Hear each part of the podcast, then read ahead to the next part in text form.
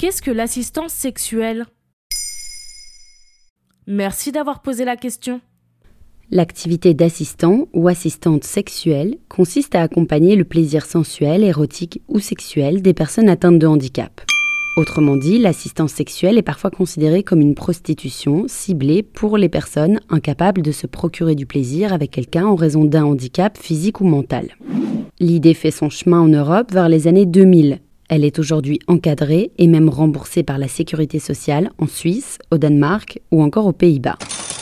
En France, elle commence à faire débat autour de 2010. C'est une forme de travail du sexe, comme le métier de masseur érotique, de stripteaseuse ou encore d'acteur pornographique. Si on en parle aujourd'hui, c'est suite à la sortie de l'ouvrage de l'autrice Charlotte Puiseux, De chair et de fer. Et quel est le problème de l'assistance sexuelle? Rappelons d'abord que les travailleurs du sexe exercent un métier socialement très critiqué et juridiquement fragile. Depuis 2016, seuls les clients de la prostitution sont pénalisés. Le secteur reste dans un flou juridique en proie notamment aux risques sanitaires. Mais à en croire les personnes atteintes de handicap, l'idée de l'assistance sexuelle n'est pas la panacée. Certains militent pour, comme l'Association pour la promotion de l'accompagnement sexuel, mais d'autres s'y opposent.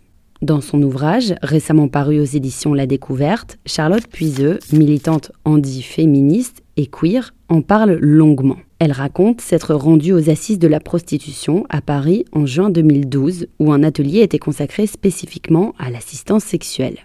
Ce qui me dérangeait, c'était de faire une exception morale accordée aux personnes handicapées, qui pouvaient ainsi recourir à une forme de prostitution sans être socialement dénigrées.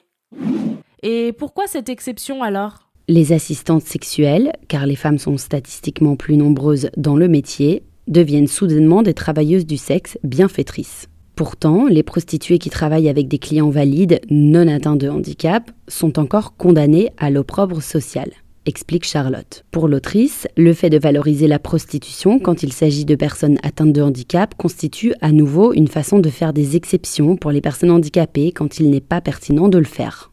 D'un coup, on accepte de légaliser la prostitution. Mais pourtant, on parle de personnes différentes. Oui, c'est vrai.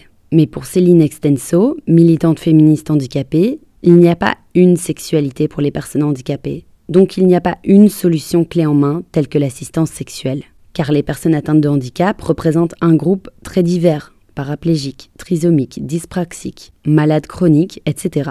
Pire, pour elle, l'existence de formations pour assistantes sexuelles témoigne encore d'une perception erronée que se font les personnes valides au sujet des personnes atteintes de handicap.